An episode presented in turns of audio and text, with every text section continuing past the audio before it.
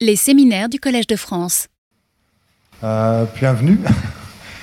Et on a le deuxième séminaire de, no- de la série de cette année sur euh, la philosophie de la pratique des mathématiques.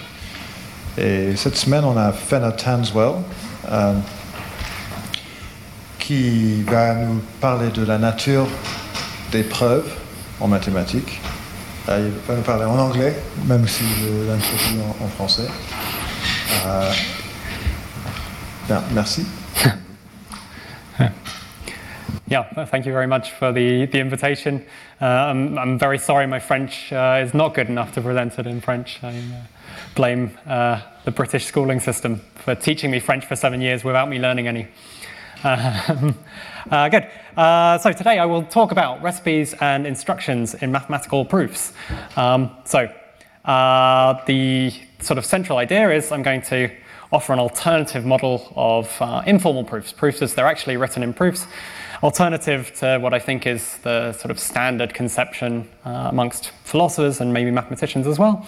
I'm going to call it the recipe model of proofs. And the big idea is to see proofs as uh, primarily about giving a sequence of instructions for carrying out mathematical reasoning.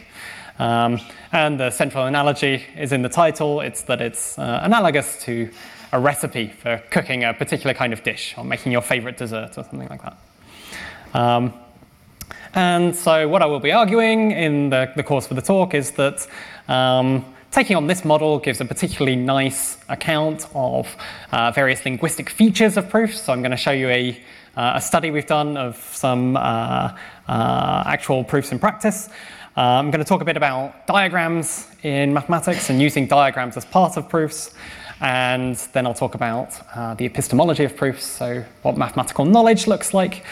And um, uh, I'm going to finish on some sort of uh, lessons for education in, in, mathematics. And the overall idea will be that uh, taking a different perspective on uh, what proofs look like and how to conceive of them will give us interesting results on all of these things that you wouldn't get um, with a more uh, standard interpretation of um, uh, proofs and mathematics. Okay. So, um, so the contents of the talk will follow roughly those uh, things I've just set out. Um, so that's uh, the, the, overall contents. Um, good. So let me start off by telling you a bit more about the recipe model of proofs. Uh, I've said it's an alternative. An alternative to what? The uh, standard view, I think, is something along these lines. So um, you would say a proof is a deductive argument. And what does that mean? It means a logically structured sequence of assertions. Uh, you begin from accepted premises or axioms, and you proceed by uh, agreed upon inference rules to some conclusion, and that's the theorem that you're trying to prove. Um, that is uh, a very standard view. You can find lots of people giving uh, various versions of it. I, have picked out a particularly neat version uh, from Stylianides, who's a uh, maths education researcher, uh, where he's saying essentially that sequence of assertions, valid argument, uh, these kind of things. Um, but if you wanted, you would easily find mathematicians saying the same thing or philosophers of mathematics saying something like that too. Um, the, the, standard view is extremely successful on a huge number of dimensions. I think it's, it's excellent. Um, it leads to a lot of um, useful things. So, uh, conceiving of proofs this way makes uh, the the logical structure very straightforward to deal with. You can formalize things very nicely. It's a, it's a very successful model, and I think it deals with a lot of mathematics uh, very nicely. So when I say I'm going to give an alternative model, I think actually um, they have uh, sort of uh, different virtues. Right? I don't think, hey, that one's rubbish, this one's brilliant. I think actually they both are very good things, and broadly I'm quite pluralist about um, the, the different models you can have. So I think in a few weeks' time you've got uh, Catarina Dutilh Novaes coming here to talk about uh, a dialogical model. So I think that's also another a good model that has uh, different virtues once again. Um, so broadly, I, I, kind of accept all of them. So uh, that's a caveat before we start going. Um, good.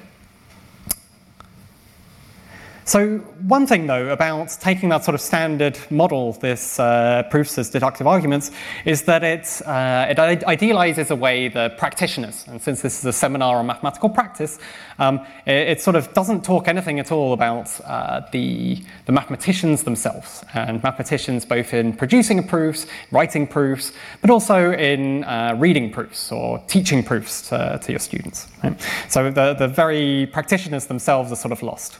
And the, the general practice turn, of which this uh, seminar seems to be focusing on, uh, aims to address this by paying greater attention to the day to day practices that, uh, of mathematicians, and probably something bolder than that by saying that those practices are uh, important and relevant to understanding what proofs really are.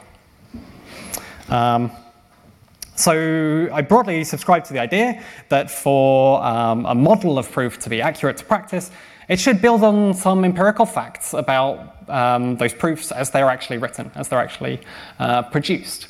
Um, so different models will uh, take on different levels of idealization. So the standard model does quite a lot of idealizing and abstracting away from things. Um, and that's very useful for some things, but it also misses out on important features of mathematics. So by taking on the, the recipe model, I think it does uh, less idealizing um, away of some of these features, but it makes it like harder to draw that connection to formal logic. I think that's the, the, the trade-off.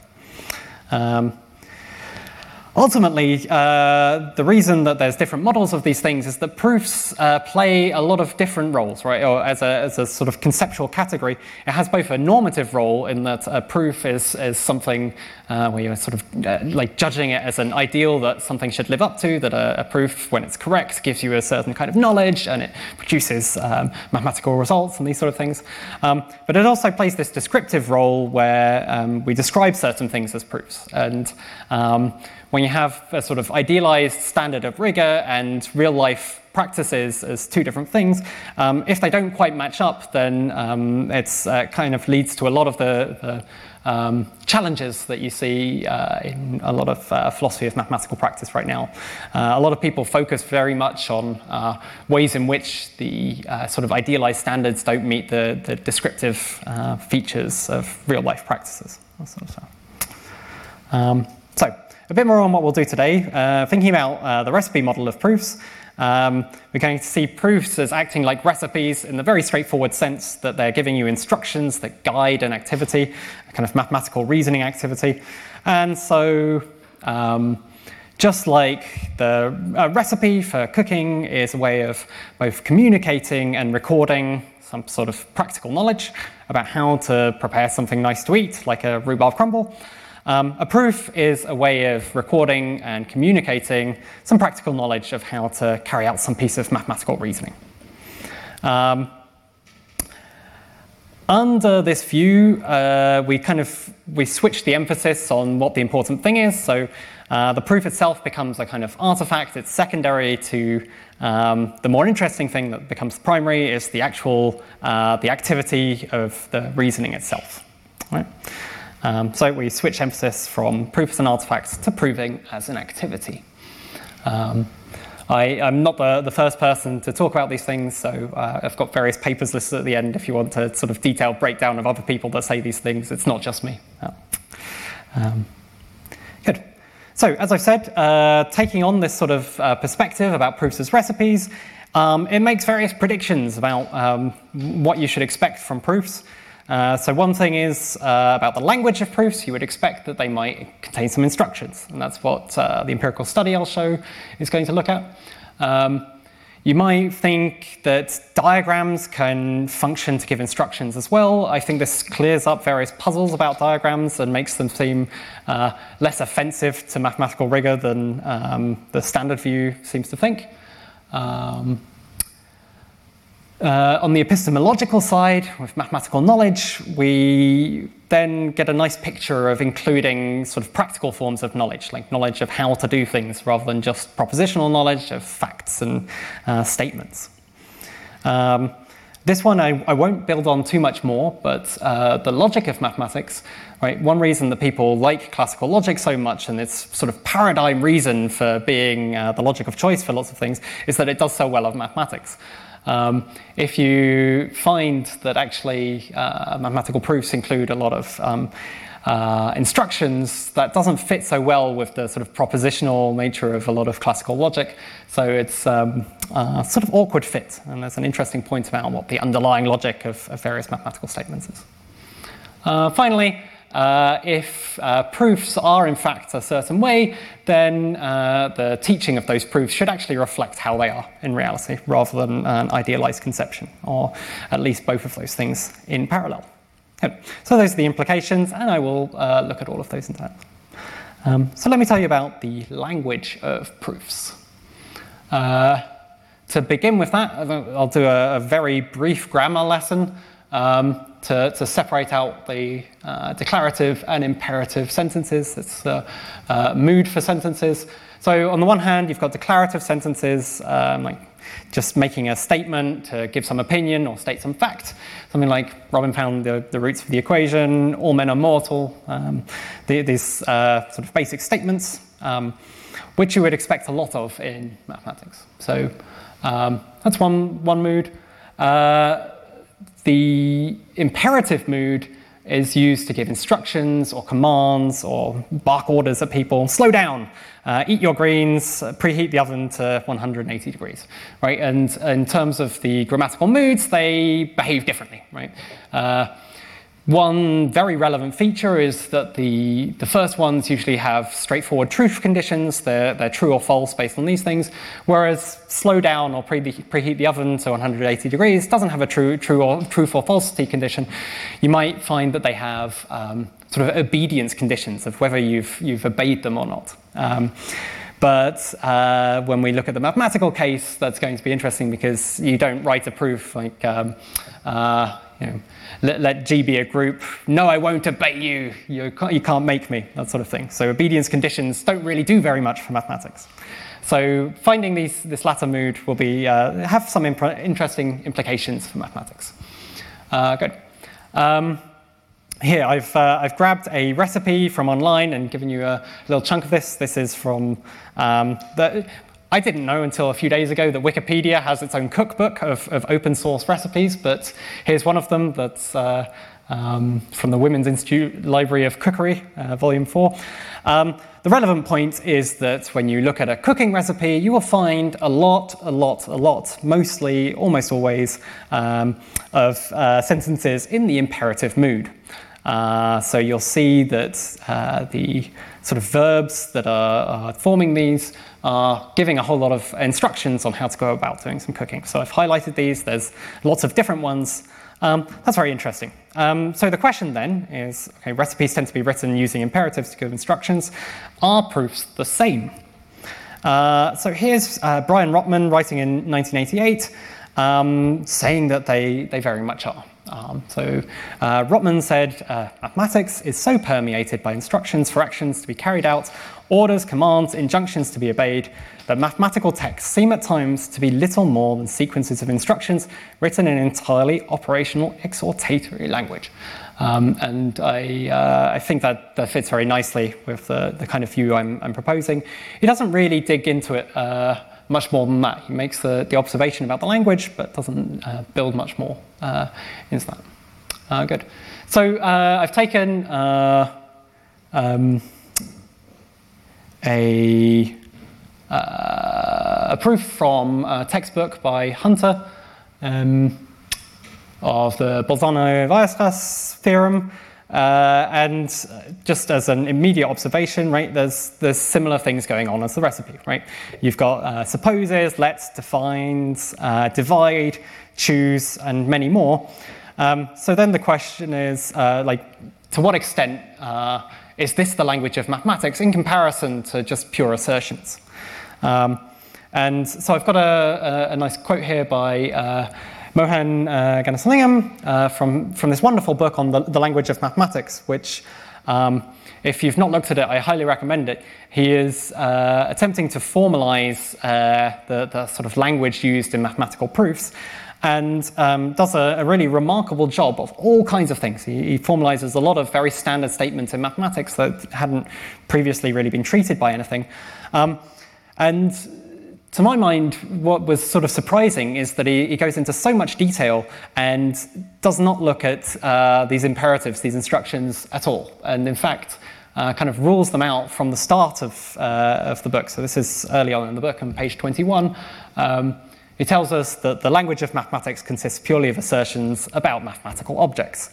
Um, it's possible, so the later half of the quote, uh, the first person plural we is also used in a more restricted capacity with a limited and potentially closed class of verbs, uh, typically to refer to the mutual intent of the author and reader. Uh, what he means by that is that uh, you might find sentences like uh, we let G be a group or we suppose these things, and that, that extra we might be able to do enough to put your sentence back into the indicative mood, make it uh, assertions. Um, uh, nonetheless, it's also relevant that he's, he's, talked about the limited and potentially closed class of verbs because I am also going to show you some data that doesn't really uh, match up with that. So uh, this, um, I think, is a sort of gap in, in his work. Now, um, to be fair to, to the book, he, he's talking about uh, wanting to only look at the, the register, the, the kind of language used in more rigorous, careful textbooks. Um, and within that, what he calls the formal mode. And then a sentence is in the formal mode if and only if it consists only of assertions about mathematical objects and about mathematical facts. So if you take on that definition, then of course the, the, um, the instructions will fall outside of it. The imperative mood won't be counted as it. Um, but he, he kind of has two things going on at the same time. One of them is this uh, definition, which would rule them out, but he wants to look at the language of rigorous, careful textbooks, and I'm going to argue that in those you certainly do find um, the kind of instructions that I'm talking about. Um, so, um, I'll tell you a bit about a, a, corpus linguistic study that I did with my colleague uh, Matthew Inglis, who works at the University of Loughborough at the Mathematics Education Centre, um, uh, where I, I also used to work we were colleagues for a while. Um, so, corpus linguistics is uh, uh, the study of uh, language used across a like large body of text. So you look at um, the patterns of language use across like a, a, large number of texts. Rather than looking at one text in detail, you get a huge number of them and, and look at the sort of general trends and patterns. Um, so we were very fortunate that Matthew had previously been part of a study of uh, mathematical explanation that kind of prepared a corpus for us. So we already had the corpus sort of pre-processed and could start doing the studies without, uh, without too much hassle. Um, so that's, uh, that's the paper reference for, for the first paper that introduced this corpus. Um, now, the large body of text we're using is every single um, paper from the arXiv mathematics section uh, that was uploaded in the first four months of 2009. Um, so it's a sort of four months uh, month chunk of papers. There's around, I can't remember, um, 10 or 12,000 uh, papers in there. Uh, in total, it's about 30 million words. So 30 million words of mathematical text that we're studying. Um, what they did, because the arXiv uploads things in LaTeX as well as uh, having the, the, the, PDF version, um, they processed the LaTeX code. I'm not sure how interested people are in the details of doing this. Uh, you, you, took the, the LaTeX code and kind of uh, got rid of all of the actual LaTeX bits and turned it into just pure text. Um, this leads to important decision points about what you do with all of the mathematical content. Um, uh, and the sort of theoretical uh, baggage that goes with whatever you do. Uh, the decision they made was to replace every everything that was in math mode or between the dollar signs with uh, kind of tag saying inline math. So um, this let you know where the maths was without um, without sort of burdening the, the sort of software that we were using. You couldn't, it, it can't really read the mathematics. So um, it's a sort of way to, um, to make it possible to process it for corpus linguistics. Um, because you've got the LaTeX code, it makes it easy. You can also uh, form a corpus of everything that's actually within proofs, so not just uh, maths papers generally in the language there, but you can pick out everything that's in inside of a proof code. So begin proof, end proof, um, and pick out everything there separately. So we've got a, a sort of subcorpus called the proof only corpus, and that's about five million words. So about, about a, a, sixth of the papers were um, uh, Uh, the sixth of the words in the papers were, were proofs. Um, and of course, to find out, to be able to compare the two, you can subtract one from the other. So you've got the proof and the non-proof, and we were using those. Um, so uh, that's a picture of the arXiv uh, mathematics section. Uh, it's got a lot, a lot of papers, and it's um, very much the sort of uh, standard in um, uh, certainly English-speaking mathematics to upload your papers as preprints. Not everyone does it, but um, it's, it's, very common. Um, there are, of course, uh, various things that come with your choice of corpus. So uh, this does uh, tell us that we're, we're looking at you know, uh, professional level mathematics, a lot of it, um, and it's English speaking primarily. Um, there are some French papers on the arXiv. We, we didn't include those because it's in a different language. Um, and th- there are other languages, right? Um, you know, it, it, also leads to various biases about who does and doesn't have access to, to code. So um, there are caveats on the generality of the language, but uh, as a sort of uh, idea of what uh, English written mathematics looks like in uh, professional journals, it's, it's a pretty solid start. Uh, good. So, for our uh, study, what we were looking to do was three things. We wanted to look just generally at the frequency of the instructions uh, in mathematical proofs. So, we were looking at like pure word frequencies um, within proofs and outside of them. We wanted to look at uh, how broadly they were used. Um, so, to be able to say whether or not it's uh, just a very small number of mathematicians using a lot of imperatives, or whether most mathematicians use them. Um, and finally, we wanted to look at how diverse the different verbs were for forming these things. Good. Uh, so what we what we did uh, in order to get a sort of general picture of um, which, uh, which verbs might be likely to be used in uh, sort of instructions in mathematical texts. Uh, we, we looked at the top 500 words in the corpus as a whole. So the top sort of 30 or 50 are the very obvious words like and and or, the, if, then, these sort of things. But once you look slightly further down the top 500 list, you'll find uh, sort of mathematical keywords. So in the top 500 uh, words, um, we found all of the ones you see on the screen in front of you, and I, I uh, essentially got this list. These are every single one that could, in any circumstance, be used as a verb. And of course, that's going to be too broad. Some of these could, in theory, be used as a, broad, uh, as a verb, but in actual fact, if you look at a maths text, they won't be. Uh, for example, um, to stable, right, you can stable a horse and then it's used as a verb, but you know full well that reading a maths text, the word stable will be uh, used as an adjective for, for a certain kind of behavior. Right? Same with uh, structure, right? You can structure things in the verb form, but really you're going to be talking about it as a noun, right? Um, so uh, we selected out all of the verbs and they, they really like very quickly found themselves in three categories. So you look at how they're used. Um, the, the ones on the left, the, this kind of imperative column, if you look at how they're used, almost every single one is being used as um, uh, uh, a kind of instruction. Uh, the one on the right, the ones on the right were being used basically never, with one or two small exceptions. Uh, they weren't used as instructions, which is not surprising if you look at the list. Uh, and the ones in the middle were sort of mixed. If you look at the results, they'd have uh, some selection of instructions and some not instructions, um, which reflects for some of them an interesting feature of English language, if, uh, if that's what you're into. So words like um, uh, number or set can really, or number or group, um, can readily be switched between uh, verbs and nouns. So uh, you, you like a number can quickly be two number things, right? And to number things is to use the numbers to, to do it. Um, my very famous favorite example of one of these is I found a textbook uh, where it gives the definition of a partition, and then as soon as the definition is over, it says a partition is blah blah, blah usual definition. Um, then the very next sentence is uh, partition the following set into this way, right? It's not defined it as a verb, it's defined it as a, a noun.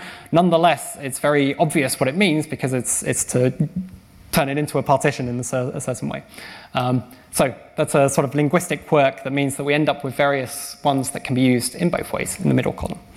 Um, for the study, we're going to forget about those on the right hand side. They didn't play any more uh, role. Uh, we'll focus on the ones on the left, and the middle ones will show up in just a moment. Um, uh, good. Um, so, uh, these the verbs we were left with um, seemed like they could plausibly uh, be used to form imperative sentences, uh, but they could also be used in various different sentences. So, uh, take suppose.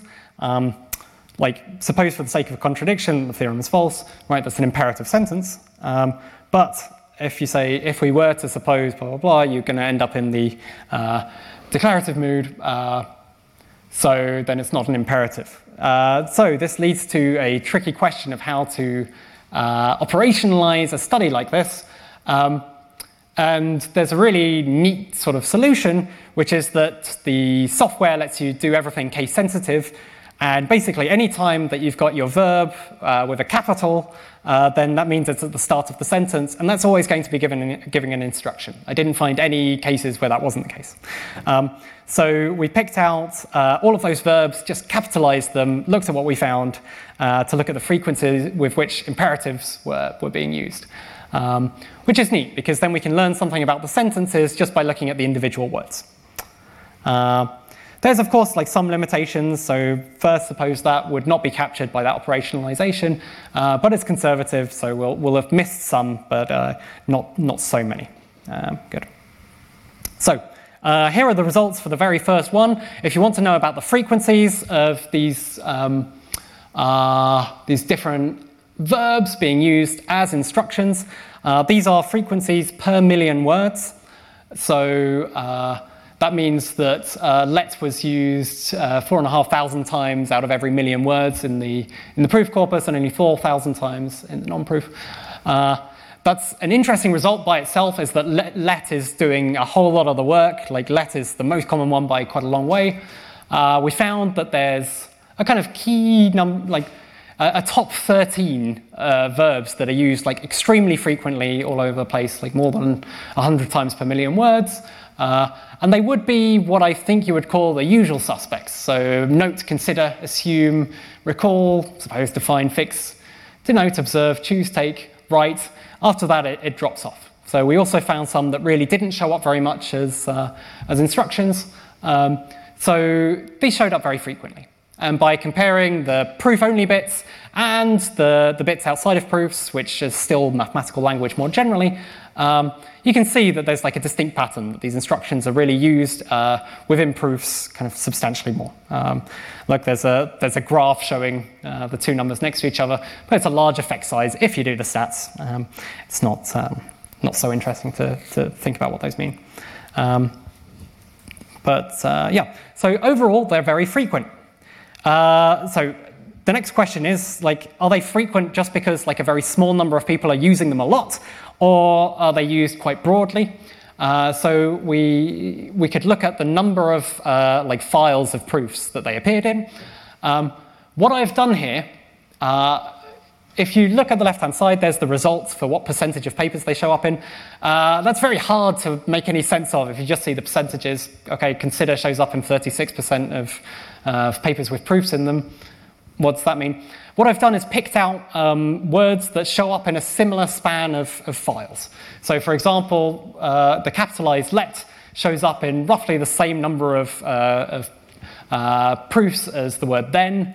Um, the word note shows up about as often as function, uh, suppose about as often as thus.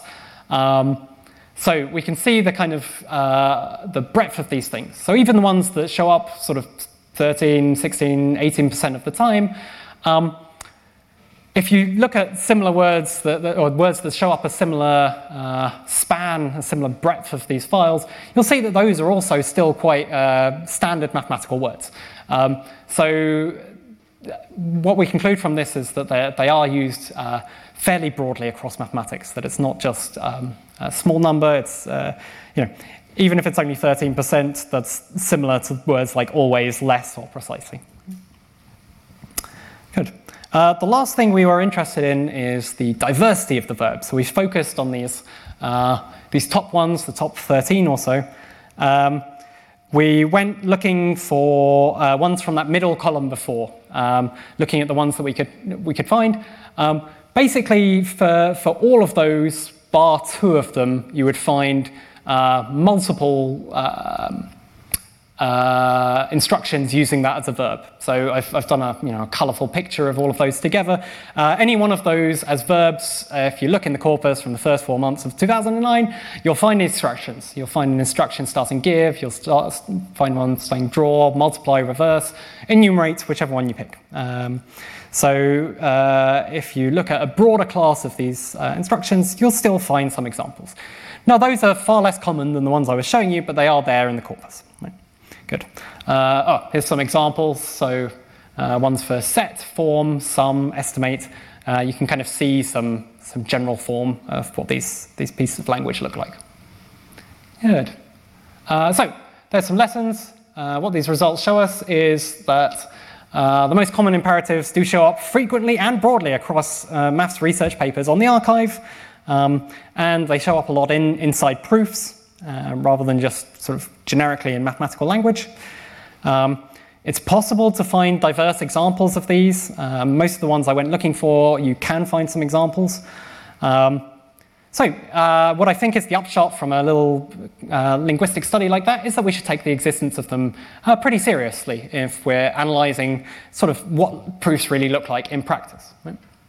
Um, it's also useful to know which constructions are being used uh, uh, generally for the sort of education of how to teach these things and uh, sort of mathematical style, uh, things like that. And so that's the, uh, the main empirical bit done. Uh, let's talk about some sort of implications of this thing. so next up, I'd like to talk a bit about pictorial proofs. So um, diagrams in proofs have been a real tricky case in the philosophical discussion um, about proofs generally.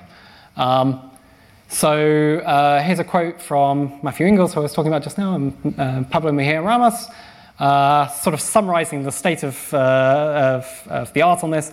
Right? They say the common view of the role that visual representations play in mathematics is, uh, i.e., um, is that pictures may be useful heuristic tools which suggest ways of understanding, but that they are nevertheless inappropriate when it comes to providing unequivocal, reliable evidence to support a mathematical claim, let alone providing a proof. Right? Uh, generally, people are against pictorial proofs. Um, uh, especially uh, a lot of like more traditional philosophers of mathematics are like very against pictorial proofs, um, and I d- I don't really buy into that at all. Um, so uh, I'll, I'll show you a nice picture proof because then you get to see at least a bit of mathematics rather than just excerpts from things. Um, this is one of the most famous uh, picture proofs out there, and I love it. I think it's a brilliant proof. Um, so it's, it's the idea that the sum of the first n odd integers, starting from 1, is, is n squared. And um, this is uh, attributed to Nicomachus. Um, it, I, have um, I found it in the, the, the, volume Proofs Without Words by Roger B. Nelsen, um, though this is our own version for a, a paper we've got coming out soon. Um, the idea of the proof, like fundamentally, has to be an induction one, and uh, the idea is, well, you can see the base case because it's just the single dot, it's just one, and then you add layers on the outside for each n, right? It shows you that sort of thing. Um, I think that's a great proof. I think, um, to my mind, it's also a fairly rigorous proof. I don't think you can understand that without, um, without getting everything there is to know about how the proof works. Um, but that is, uh, I think, controversial in philosophy, right? So here's maybe the three uh, main arguments against uh, diagrams as being acceptable as proofs on their own or as uh, features of, of, of, proofs. Right. First of all, there's famous cases of misleading diagrams, such as there's a proof that all triangles are isosceles, which is obvious nonsense. Um, that comes about by uh, drawing the picture badly, by putting uh, a point on the inside of a shape when it should be on the outside, um, and then suddenly your, your proof follows. Right? There's a sort of subtle fallacy in drawing the picture uh, that leads to uh, an absurd conclusion. Right?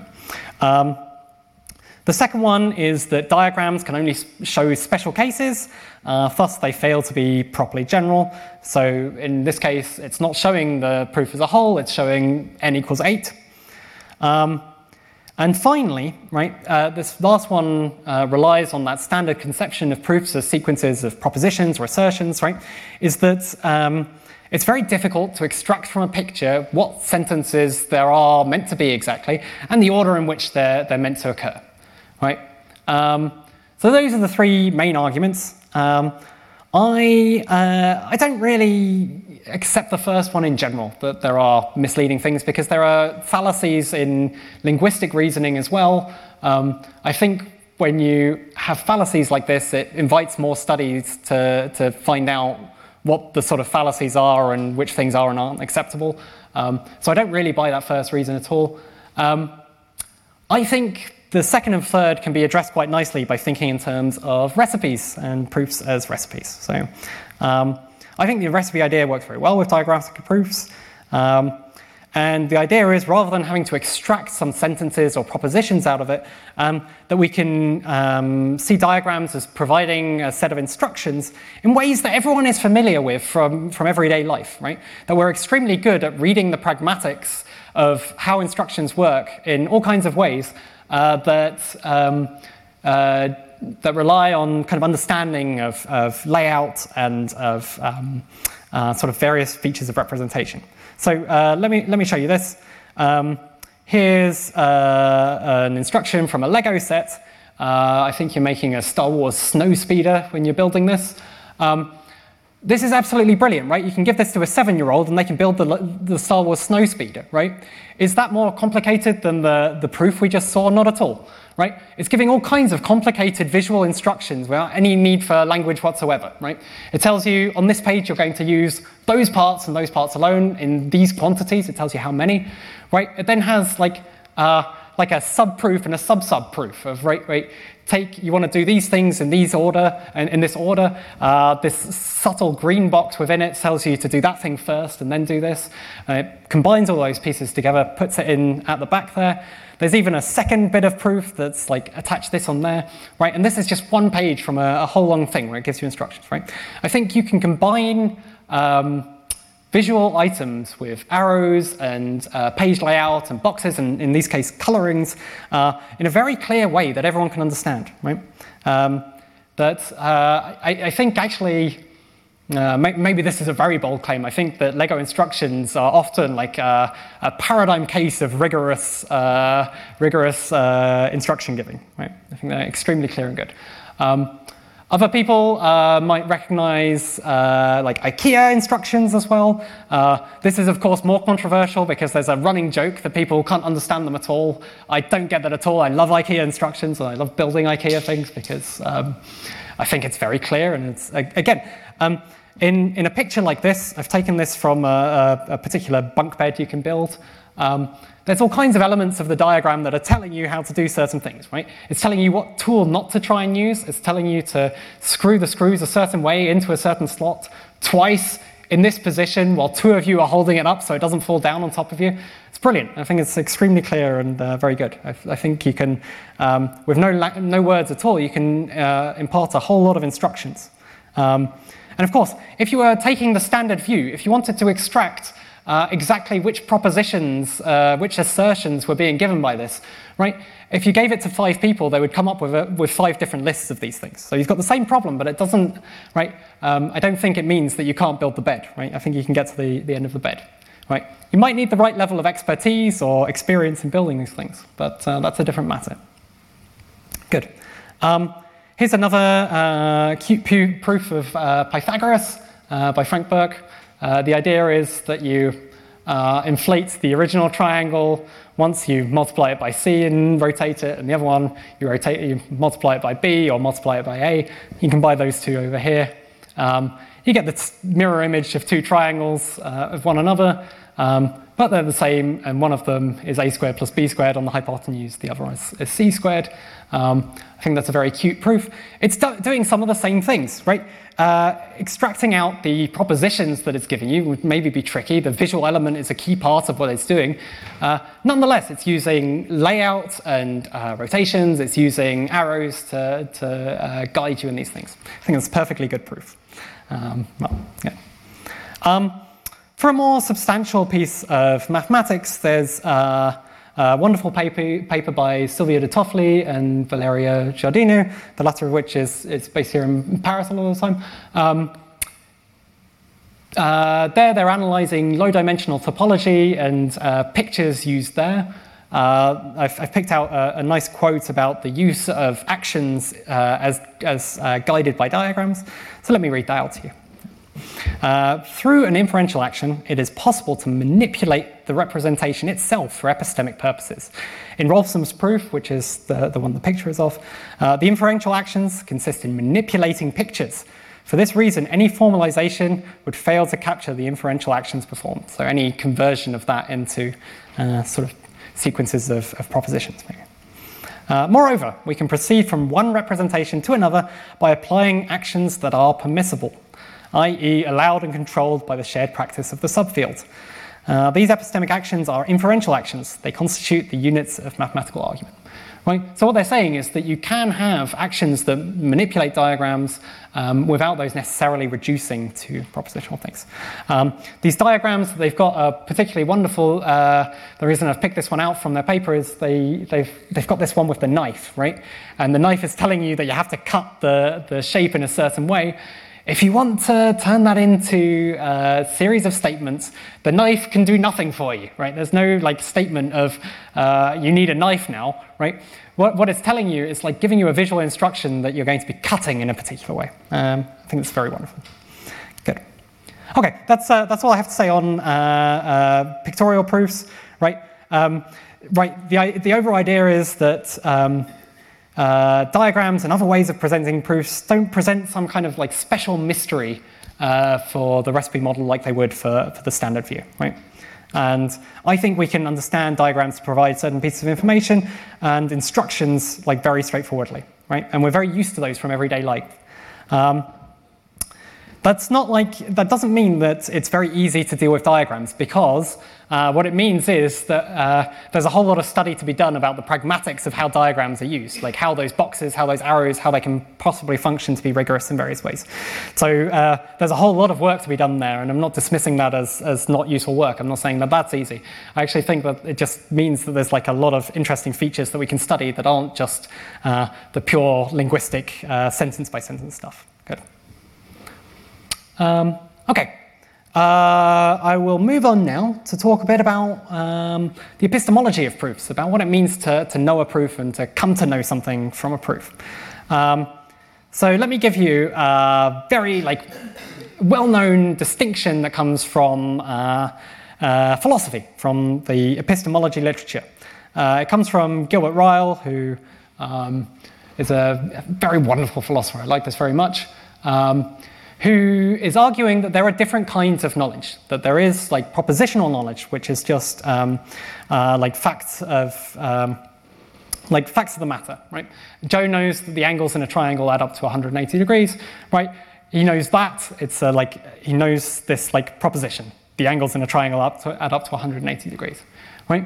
And if you think the proofs are just sequences of sentences, then you might think that they also, really, mathematical knowledge will look something like that, right? That it's all just uh, propositional knowledge, knowledge that.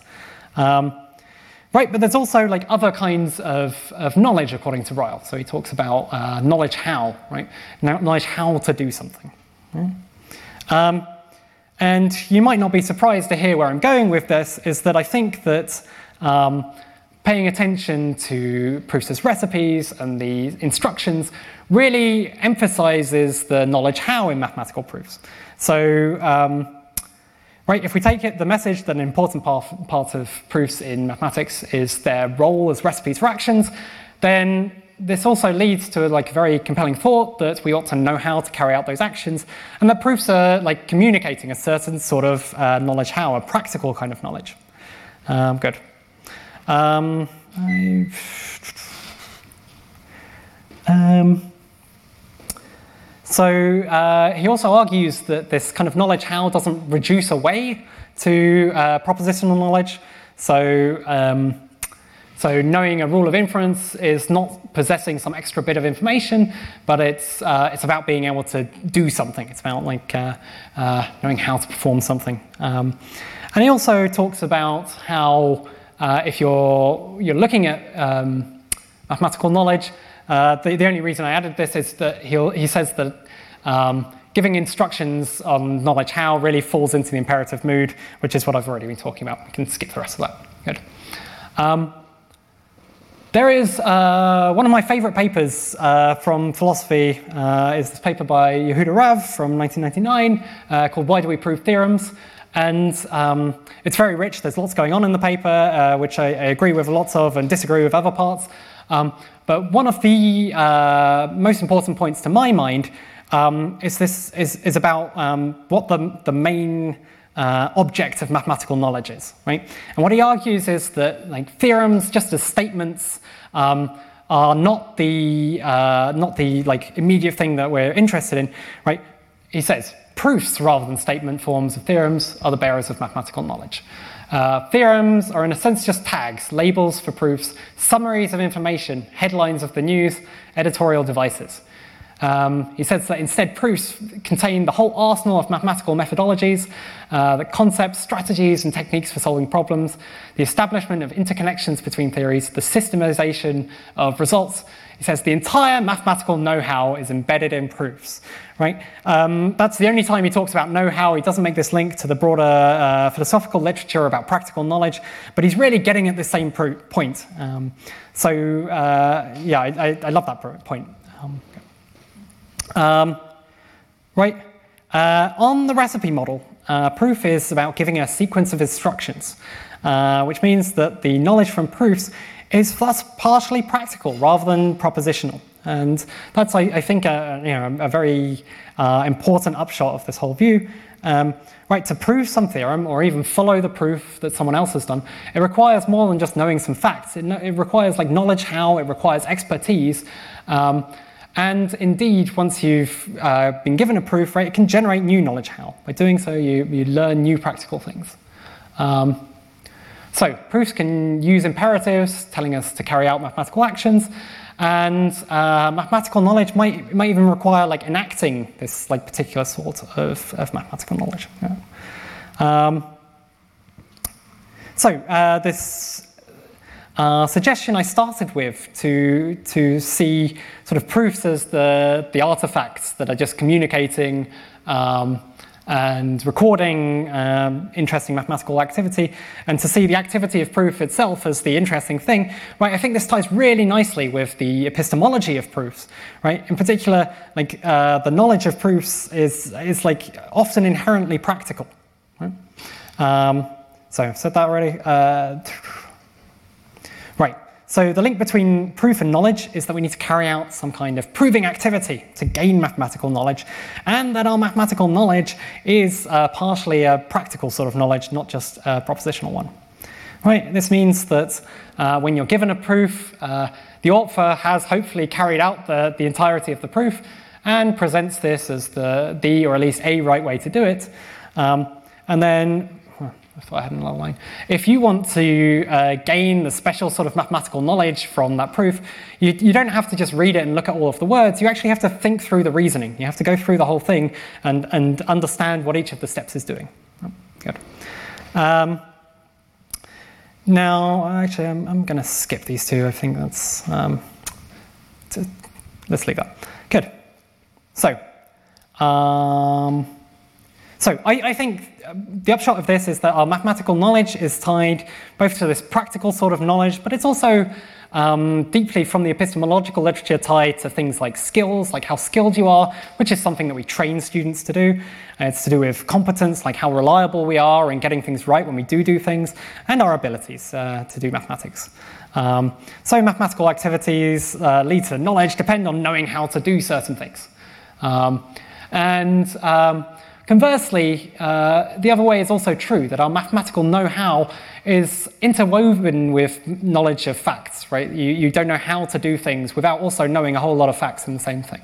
Um, so, uh, that's an important feature of the knowledge is that you don't just have a whole long list of facts sat in your brain. You've got facts, but also you know how they relate to one another and how to enact certain features of them. Good. Explains broadly why discovering a proof is, is harder than following one because uh, sort of figuring out a new way of doing things is harder than being told a way of doing things, right? Figuring out how to make a nice dessert is harder than being told how to make a nice dessert. Right? Good.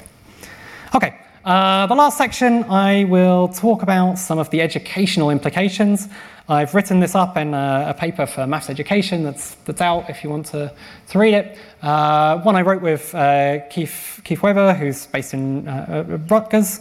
Um, he's a, a, professor of mathematics education there. Um, good. Um, so, so the upshot is, right, that if we've got um, various features of uh, mathematical proofs, that um, aren't really paid attention to in the general theorizing, right? If the standard view out there is that proofs are a series of assertions, and then you go and look at what proofs really look like, then uh, find that actually there's all these instructions, that's going to be pretty bad for teaching students how to do mathematics because you're going to teach them at least partially the wrong thing. Or you'll say one thing and then show them how to do another thing, and it's going to be confusing, right? And they'll have to learn by osmosis, which is maybe easier for some students than others. Right? Uh, I think there are like various equity implications uh, of that that um, are, are, in other work, but I, I won't talk about now. Um, right, so the first relevant point concerns teaching the language used in proofs. Uh, if we conceptualize it in the standard way, then we miss out on an important aspect of proving. Um, and it will like rely on implicitly picking out how to use various words. Right, so we did this study, we found like 13 of these main verbs that are used a lot, right?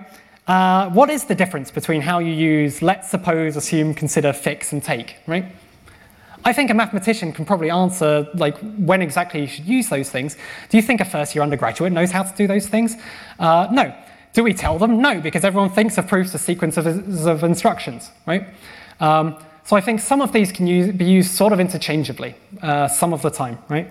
Suppose and assume do very similar things, uh, uh, take and consider maybe sometimes as well, but right, there's subtleties to how you write proofs that uh, take these things into account. Um, if we don't teach them, right, if you want students to learn what the difference is, then you should teach them what the difference is, right? That's, uh, that's the, the general upshot of this whole thing, right? Um, the other thing is about the true functionality, right? If you conceptualize proofs as being uh, true function all the way through, they're all assertions, right? Then uh, you want to evaluate those sentences either for true or fo- false, or does it follow from the f- previous thing by a law of logic, right? Which is good. It's very useful in a lot of uh, mathematical inferences, um, right? A, those are great questions to ask about uh, steps in a proof, right? But if there's also instructions that are telling you how to do things, you've got other questions that should come to mind, right? Uh, right. The sort of simple one is like, what actions am I being asked to carry out? Um, right. In fact, can I actually carry this step out? Do I know how to? There's a practical question. Um, if, if a step is telling you to construct some new thing, right, you want to know whether it produces the right outcome. Does it produce the right outcome for every single scenario or just some of the time? Uh, does it guarantee the right properties, right? And that sort of evaluation is extremely important for uh, evaluating proofs and reading proofs, right? And you want to be able to teach those things uh, accurately, right? So, we believe that proof pedagogy should explicitly teach students how to use those instructions appropriately and correctly, um, rather than presenting a model that assumes they, they don't exist. Um, good. Uh, in this paper, we, we present uh, like a uh, four levels of understanding uh, recipe. I, will present them. I, I, don't think we need to go into much detail other than just see them, right? Um, if you've been given a sort of recipe of how to, say, construct something like the Bolzano-Weierstrass theorem, um, right? Uh, understanding the literal meaning of how to execute the recipe is sort of one level of understanding, right? Like having some basic practical knowledge about it. Um, but uh, like understanding a recipe also relies on in mathematics a sort of uh, extra level of understanding of why it should be possible to execute uh, a sort of recipe or an algorithm as it comes up. Um, you want to be able to do this justification of why the output uh, has the specified mathematical properties. So, uh, for a student to understand a proof, right, they need to be able to re- reflect on uh, properties of, of what you've been told to do and understand why they produce what they do. Right? Um, and I think uh, finally, like interpreting a recipe as a goal-directed thing, um, that has theoretical implications I, I don't really uh, want to go into. Good. Um, so uh, that, that, that's all I wanted to say, really. Uh, so overall, what I've argued for is this uh, recipe model of proofs. I've, I've shown you that um, thinking of proofs as, as, including a lot of instructions uh, has a lot of theoretical upshots across a lot of different things you can think about um, uh, in mathematics and philosophy of mathematics. So um, there's lots, uh, lots to say about that. Um, and um, yeah, if you want to email me, there's my email address, or read my papers, they're up there.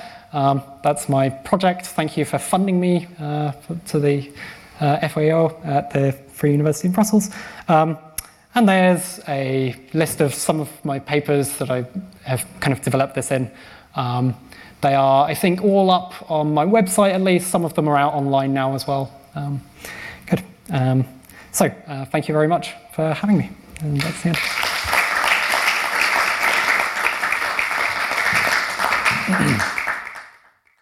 Retrouvez tous les contenus du Collège de France sur www.college-de-france.fr.